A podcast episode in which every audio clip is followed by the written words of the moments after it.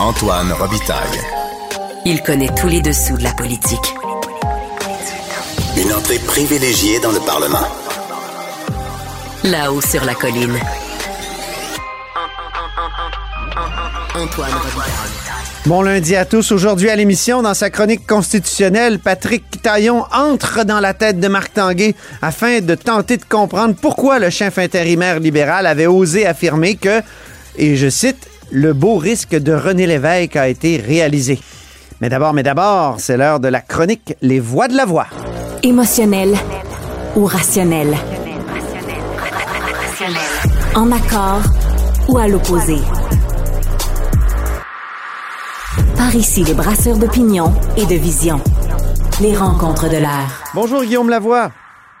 Bonjour Antoine Robitaille. Expert en politique publique, euh, tu nous parles comme tous les lundis de vélo-économie, hein, de vélo-économie peut-être, je sais pas, c'est un, un mot valise que tu as créé d'une certaine façon pour parler de l'économie du vélo. Puis là, je me demande, es-tu allé voir les cyclistes du Grand Prix euh, souffrir à Montréal en fin de semaine? Moi, malheureusement, ça tombe toujours le vendredi à Québec.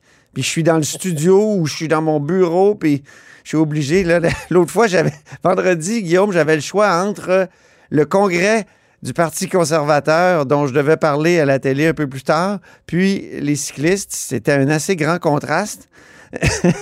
Mais j'ai dû Ben, aller au congrès du Parti conservateur. Et les deux devraient savoir que pour se maintenir en équilibre, il faut que tu avances. Ah, c'est bon ça. Au, Oui. au moins parallèle. Mais oui, l'idée, c'est de parler du vélo.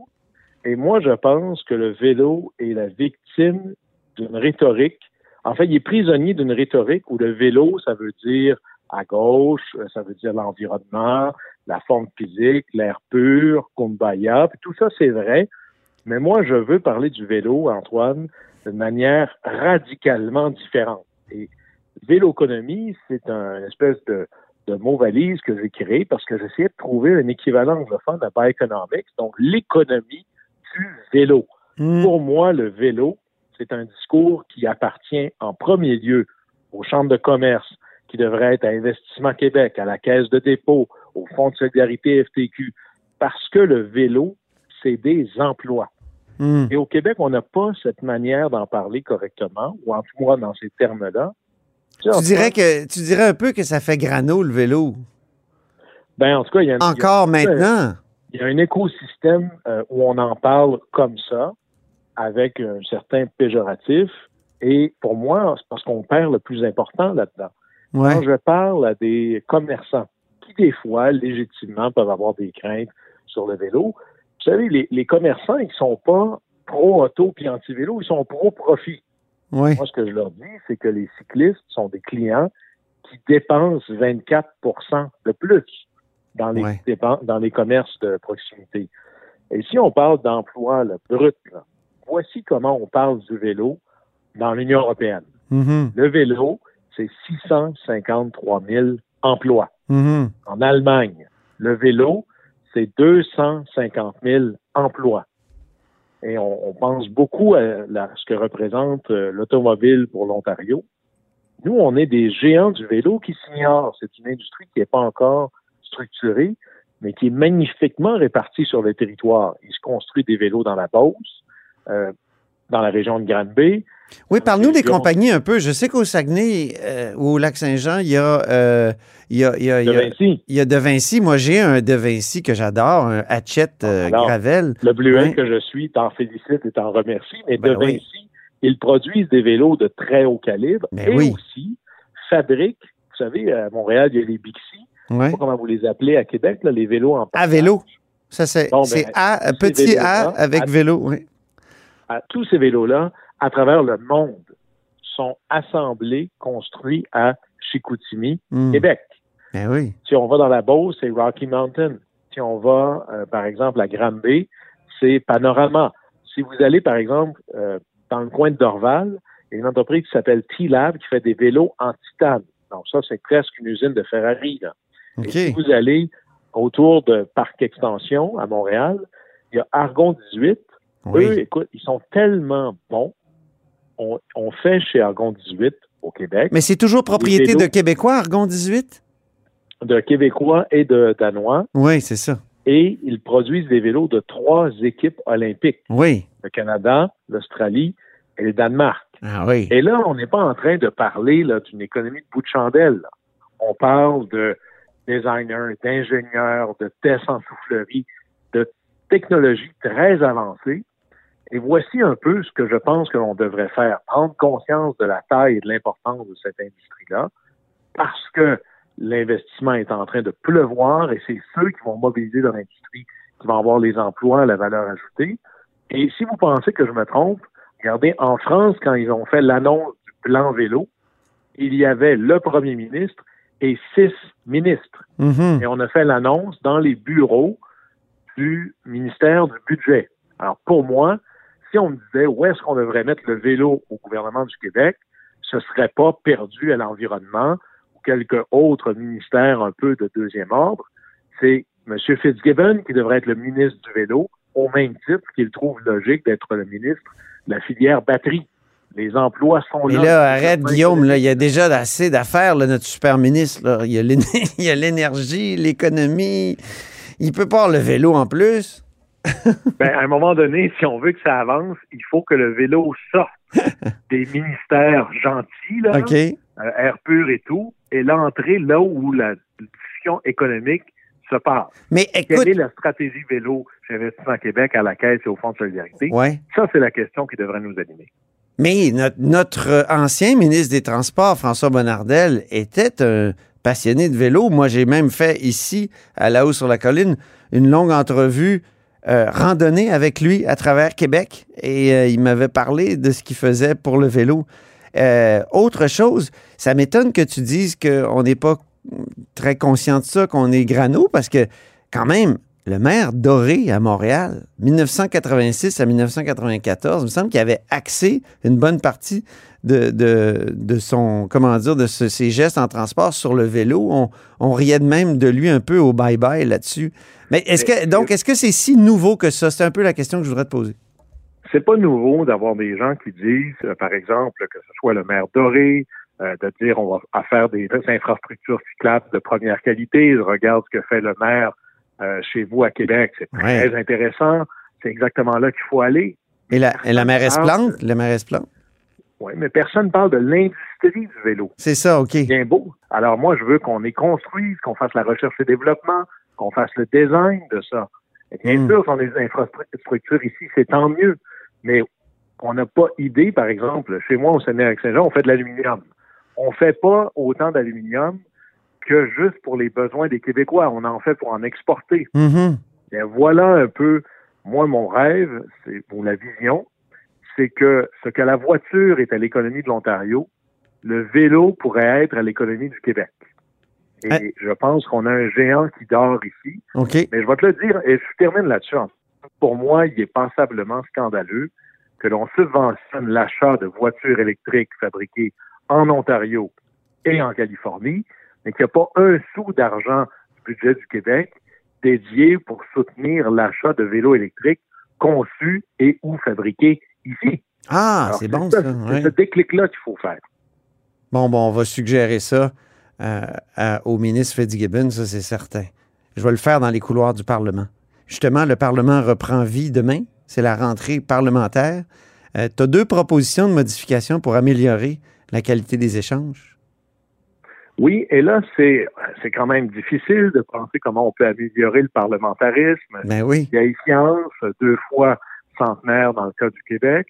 Il y a des petites choses où on peut s'inspirer de ce qui se fait ailleurs et qui sont compatibles avec le par- parlementarisme britannique. Mhm. D'abord, la première chose, qui n'a rien à voir avec les règles comme telles, c'est comment est-ce qu'on fait la télédiffusion ou la web diffusion des débats. Hmm. La règle au Québec, c'est la caméra ne peut être que sur uniquement la personne qui parle.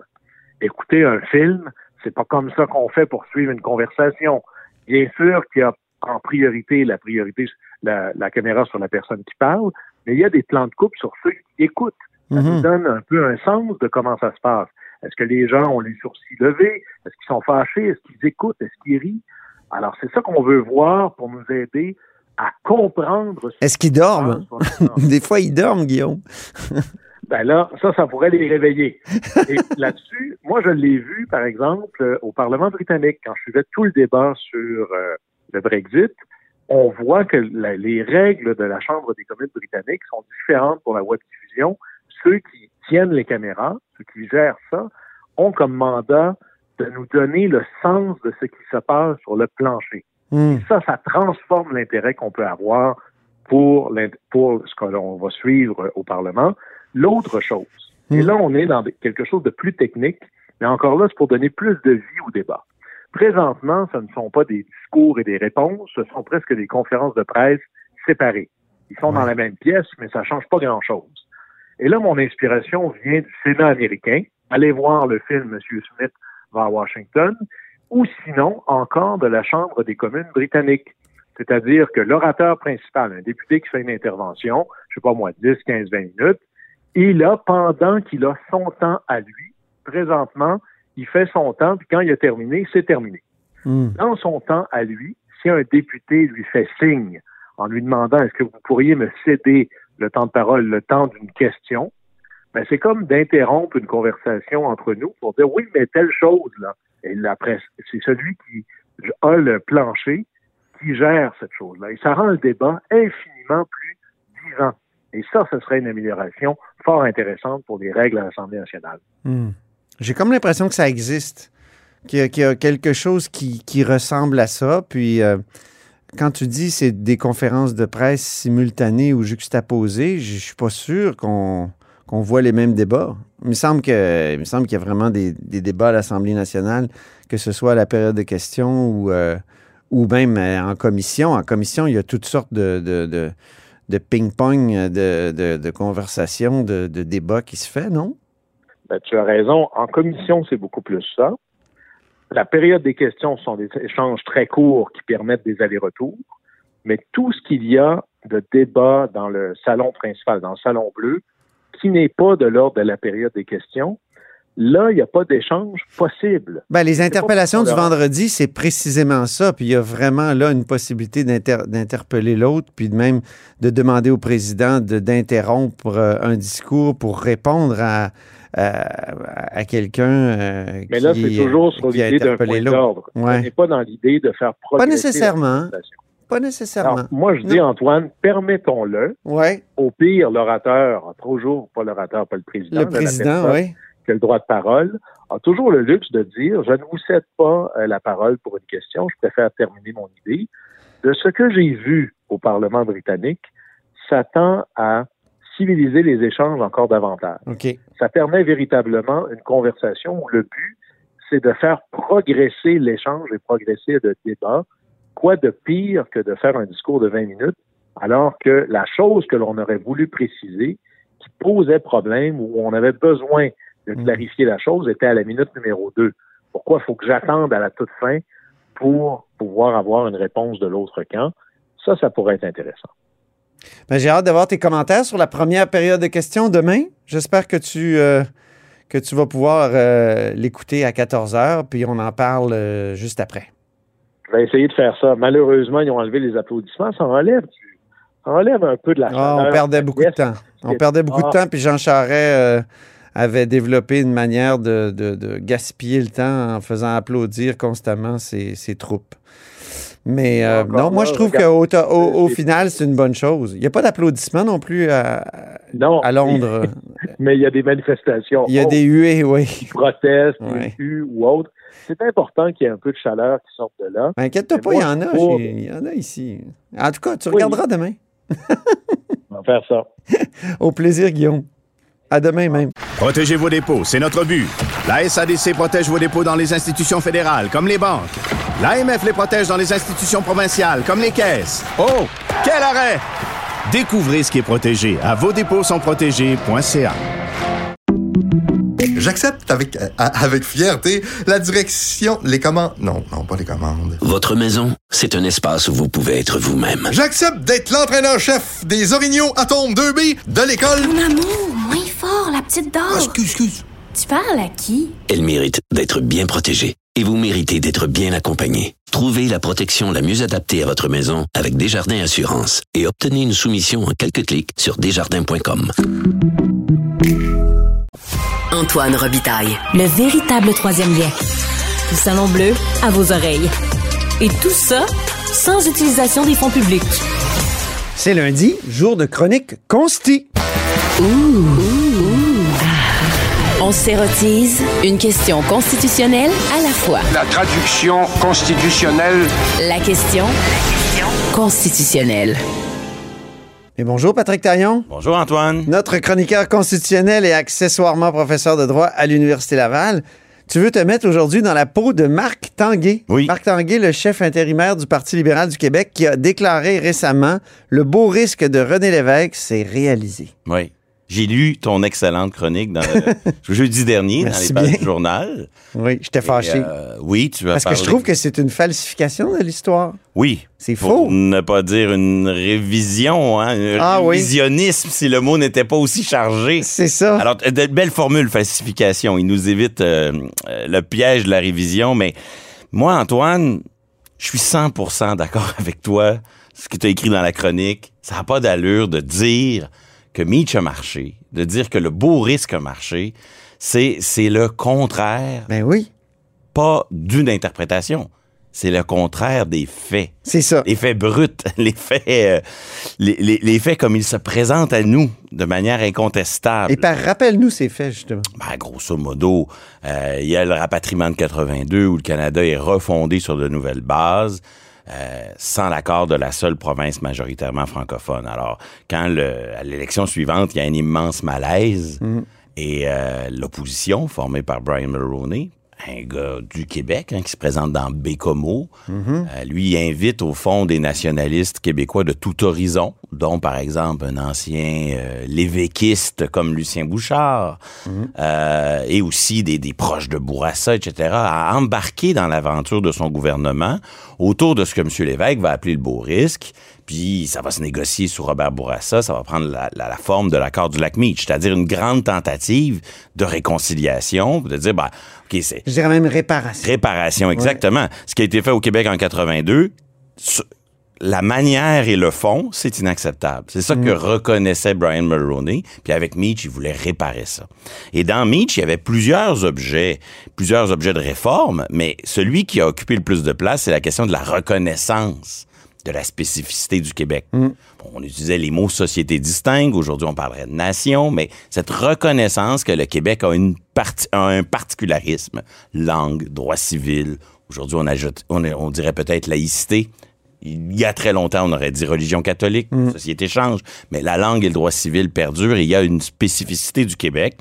Et donc, je sais pas ce, que, qui se passe dans la tête de, de Marc Tanguay lorsqu'il dit Moi, euh, je considère que le beau risque de René Lévesque s'est réalisé, mais Parce que René Lévesque, après l'élection du 4 septembre 1984 du Parti progressiste conservateur de Brian Mulroney, dit ben, peut-être qu'on pourrait négocier avec lui, sûr, puis aller chercher une réparation. ça serait mieux que rien. C'est ça. Et, et donc, en prétendant que le beau risque s'est Ben, réalisé, beau risque, parce que que- la négociation a marché et que Meach n'est pas un échec, euh, je ne sais pas ce qui se passe dans la tête de Marc Tanguay, mais pour Moi le plus. plaisir de la chronique, j'ai essayé d'imaginer trois ou quatre hypothèses possibles. D'où le titre de la chronique. Exactement. Dans la tête de Marc Tanguy. Exactement. Donc, Marc Tanguay, d'abord, c'est pas un imbécile. C'est quelqu'un qui connaît cette histoire. Moi, j'étais sur les bancs d'école à la faculté de droit de l'Université de Montréal avec lui dans le même cours de droit constitutionnel. On lisait la, la belle brique de Jacques-Yvan Morin et de José Verling qui présente quoi? L'histoire constitutionnelle centrée sur cet enjeu de reconnaissance du Québec. C'est certain qu'il sait. C'est pas, euh, c'est pas inconsciemment. Marc Tanguay a été bloquiste. Oui! Un parti qui a été créé justement parce que le beau risque n'a pas marché. Mais, mais ça, c'est ma première hypothèse. Est-ce que ça se peut que Marc Tanguay, qui a un passé indépendantiste, en disant le beau risque de René Lévesque s'est réalisé, ben, il donne un sens à sa trajectoire personnelle? Ah. Tu moi, j'ai écrit au beau risque, euh, j'étais là-dedans, là, je vois que c'est plus nécessaire, donc, j'ajouterais avec le zèle du converti. OK. Bon, ça, c'est l'hypothèse la moins intéressante. La deuxième. veut expurger un péché? Peut-être, peut-être. deuxième, c'est deuxième hypothèse, c'est de dire le beau risque on l'a eu. euh, Ça, ça ressemble un peu au ton de la politique du gouvernement Cou- Couillard. Il y a à peu près euh, quoi, 5-6 ans, 7 ans peut-être, le temps passe vite. Cette politique qui avait pour nom, pour titre, le Québécois, notre façon d'être Canadien. Et qui est à ce jour encore la politique officielle du gouvernement du Québec parce que c'était pas une politique du parti, c'était une politique du gouvernement, du secrétariat aux relations canadiennes. On attend encore la, la, mise, en, la mise à jour du gouvernement caquiste. C'était pas évident quand même, l'ère Couillard, Oui. pour ce qui est de, de la Constitution, parce que le premier ministre, par deux fois, a dit, ben, au 150e anniversaire du, du Canada, il faudrait peut-être signer la Constitution et donc, là, relancer ces discussions-là. Mais on sent que l'establishment du parti lui a dit, tais-toi. Oui, mais quand on lit la politique qu'il a adoptée quelques années plus tard, Ouais. c'est une politique qui dit il y a des revendications importantes pour le Québec. Elles étaient un peu exprimées à travers l'accord du lac Meach, mais on joue beaucoup l'approche de la quasi-victoire dans ce document. Ah bon? officiel. Oui, on est beaucoup dans la victoire morale. Le grand soir que promettait Meach ne s'est pas produit, mais dans tel ou tel jugement de la Cour suprême, on trouve les traces homéopathiques de la reconnaissance d'une société distincte. On voit un peu le raisonnement. Donc, est-ce que c'est ça que nous sert Marc Tanguay comme chef intérimaire du Parti libéral? Une approche qui consiste à dire, ben, on l'a pas eu, mais on l'a presque eu, puis presque c'est comme si on l'avait oui, eu. Oui, oui, J'ai déjà écrit euh, un, un éditorial au devoir qui s'intitulait Mini Meach. Oui. Ben oui. Après un jugement de la Cour suprême. C'est une approche révélatrice d'un PLQ, d'un Parti libéral du Québec, qui, un peu comme le Parti québécois, est tellement ravagé par ses échecs passés, par cette culture de l'échec qui le ronge, que par rapport à son idéalisme, son idéal, pardon, qui est le fédéralisme re- re- renouvelé, il doit maintenant se réfugier dans de bêtes euh, victoires morales. D'où peut-être une troisième hypothèse Ah, prétendent que le beau risque s'est déjà réalisé pour gérer, je dirais, l'hostilité de ses propres militants et aussi de ses partenaires du reste du Canada. qu'est-ce que tu veux dire? Je veux dire par là, c'est pas la première fois, là, c'est une posture fréquente. Euh, elle consiste à, à- se placer là, euh, à dire au fond, le Québec demande quelque chose, mais inquiétez-vous pas. Ce qu'on demande, c'est rien de nouveau, ça existe déjà. C'est comme une façon de, de rendre acceptable à l'interne, aux yeux de l'aile la plus canadianiste du Parti libéral, l'aile qui ne veut rien demander, l'aile qui est de plus en plus idéologiquement proche du parti de Pierre Trudeau, et même aussi de celui Justin. de Justin Trudeau, et même aussi de celui de Pierre Poilievre, parce que on l'a vu en fin de semaine, là, on séduit le Québec, mais sans substance. C'est de l'amour sans contenu. C'est ça. Et donc, accepter euh, le Canada tel qu'il est, des partis euh, axés sur le statu quo. Alors, face à des partis fédéraux et à des membres au sein du Parti libéral qui ne veulent que le statu quo, c'est comme si la première étape pour les amener à discuter de la Constitution, c'est de leur dire que ce qu'on demande, c'est le statu quo. Ce qu'on ce qu'on leur demande, c'est quelque chose qui existe déjà. Dans le rapport Charret, Jean Charret, avant d'être premier ministre du Québec, il avait été ministre, Brian Mulroney. Ben oui. Et quand Mitch allait très mal, parce que Mitch, c'est un accord signé par 11 premiers ministres qui s'engagent à le faire ratifier dans leur province. Mm. Et la ratification est un échec. Alors, quand on voit l'échec venir, M. Mulroney mandate son ministre, son jeune ministre Jean Charest, pour faire un rapport, pour essayer de- d'édulcorer Mitch. Et qu'est-ce que, quelle avait été l'approche de Jean Charest? Ben, c'est-à-dire, écoutez, la société distincte, il n'y a rien de dangereux là-dedans, ça existe déjà. Mm. Ne paniquez pas, on, l'est déjà distinct.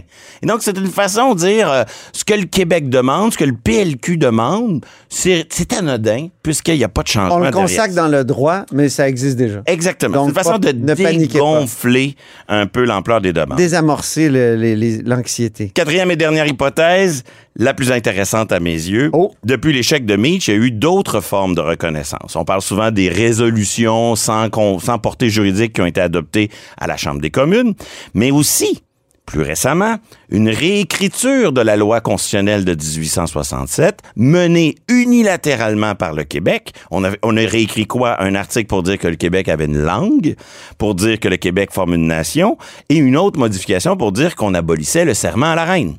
Alors, le Parti libéral, il fait quoi? Réflexe d'opposition. Il s'oppose à cette nouvelle façon de faire. Euh, Oui, c'est ça, il était con. mais veut, veut pas, quand le Parti libéral commence à réfléchir à, à l'avenir, il peut pas s'empêcher de se dire Ouais, mais ça, ce que les caquistes ont fait, ça existe. Alors, lorsqu'il dit le beau, le beau risque s'est réalisé, est-ce que Marc Tanguay est en train de nous dire Est-ce que Marc Tanguay est en train de survaloriser la, non pas reconnaissance, mais l'autodéfinition du Québec comme nation que la CAQ a modestement essayé d'inclure dans le... ça. Dans Et- sa loi 96, il y a cette euh, modification de la Constitution. euh, et donc, euh, il survaloriserait, lui, Marc Tanguay, cette affaire-là. Ben, après l'avoir beaucoup critiqué. Après s'y être opposé. Mais, mais peut-être qu'il est en train de nous dire Legault le fait, donc c'est réglé, c'est le bourrisme, mais sans, sans chercher à donner les points à son Hmm. adversaire. Mais bref, en essayant de se mettre dans la peau de, de, de Marc Tanguay, qu'est-ce qu'on voit? On voit que la réflexion sur qu'est-ce que le Québec a de besoin sur le plan constitutionnel a malheureusement trop été euh, centrée sur des questions de reconnaissance. Parce que que le Québec forme une nation ou pas, que ça soit reconnu ou autodéfini, ça change pas grand-chose. C'est pas ça le vrai cancer qui ronge la Constitution canadienne. D'ailleurs, il n'y aurait pas de reconnaissance de la nation demain matin si on nomme nous-mêmes les juges à la Cour suprême. Ils vont voir dans le texte actuel plein d'éléments qui forgent la spécificité du Québec. Si on nomme, si on, je veux dire, le, Le Québec. Québec, l'important, c'est pas le texte de la Constitution, c'est celui qui l'interprète. Ouais. Or, en l'état actuel des choses, l'interprète de la Constitution, il est unilatéralement décidé par l'exécutif fédéral tout seul. Hmm. Ça, ça crée un problème structurel beaucoup plus important que celui de savoir s'il y a les mots, euh, s'il y a les mots euh, nation ou société distincte. Mais s'il y avait ces mots-là, quand même, ça infléchirait la, la jurisprudence. Antoine, Ça pourrait? je suis loin d'en être certain. Ah bon? Ben oui, je suis le Donc, on premier s'est d'ailleurs. battu euh, autour de la société distincte pour quelque chose qui, selon toi, euh, serait peut-être même pas, euh, comment dire, aurait même pas d'effet. on a nos moulins avant. Là, Ah. Et moi, je pense qu'on a un certain talent pour mal définir nos intérêts. Et on a, on, on a on- le Québec, puis c'est transpartisan, est devenu obsédé de revendications constitutionnelles qui ont très, très peu de conséquences. Et ce qui l'amène à négliger trop souvent ce qui est vraiment important. Le pouvoir fédéral de dépenser, ça, c'est la, c'est, c'est remplacer la règle de droit par la loi du plus riche. Et, et ça, ça, ça ronge le fédéralisme canadien. Les enjeux de nomination à la Cour suprême, Ouais. la réforme du Sénat. On pourrait identifier trois ou quatre au- autres questions beaucoup plus importantes que la reconnaissance. Mais la reconnaissance, c'est simple. On le comprend. On sait ce que ça veut dire. Puis ça vient nous chercher dans nos tripes. Hein, Est-ce qu'on forme un peuple dans le Canada où on est des Canadiens comme les autres? Ça, ça se comprend. Et Ouais. c'est ça qui avait amené des centaines de milliers de Québécois dans la rue au lendemain de l'échec de la- du lac Mich parce qu'on s'était senti profondément humilié par ce refus de nous reconnaître. Ouais. Mais demain matin, si ça marche, la reconnaissance, ça changera pas grand-chose parce que Ah, ce qui compte, c'est ce qu'en fera ou en ferait l'interprète. Et l'interprète, on ne le choisit pas. S'il y avait encore une réflexion authentiquement réf- euh, fédéraliste euh, au Parti libéral du Québec, ce qui n'existe plus, à mon sens, et au tien, je pense aussi, euh, peut-être qu'on pourrait justement Réfléchir passer outre l'obsession de la reconnaissance pour Exactement. établir là, une liste de choses essentielles qui font que ce pays-là est pas assez fédéral au goût de la nation que nous formons. Ça, c'est un ordre du jour pour la réflexion au sein du Parti libéral, Voilà. s'ils veulent le mener. C'en est un aussi au sein de la coalition Avenir Québec. Ben oui. Ils ont fait quelques coups, mais il n'y a pas de réflexion, il n'y a pas de doctrine, il n'y a pas le travail intellectuel pour lier les morceaux ensemble, puis il n'y a pas vraiment un ordre du jour sur la suite. Hmm. Alors, tant la coalition Avenir Québec euh, que le Parti libéral font de la politique Québec-Canada à la pièce, euh, au jour le jour, sans véritable vision, puis c'est le Québec qui perd à travers tout ça.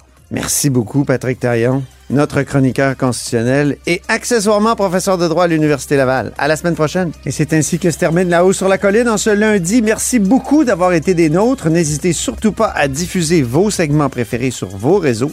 Ça, c'est la fonction partage. Et je vous dis à demain.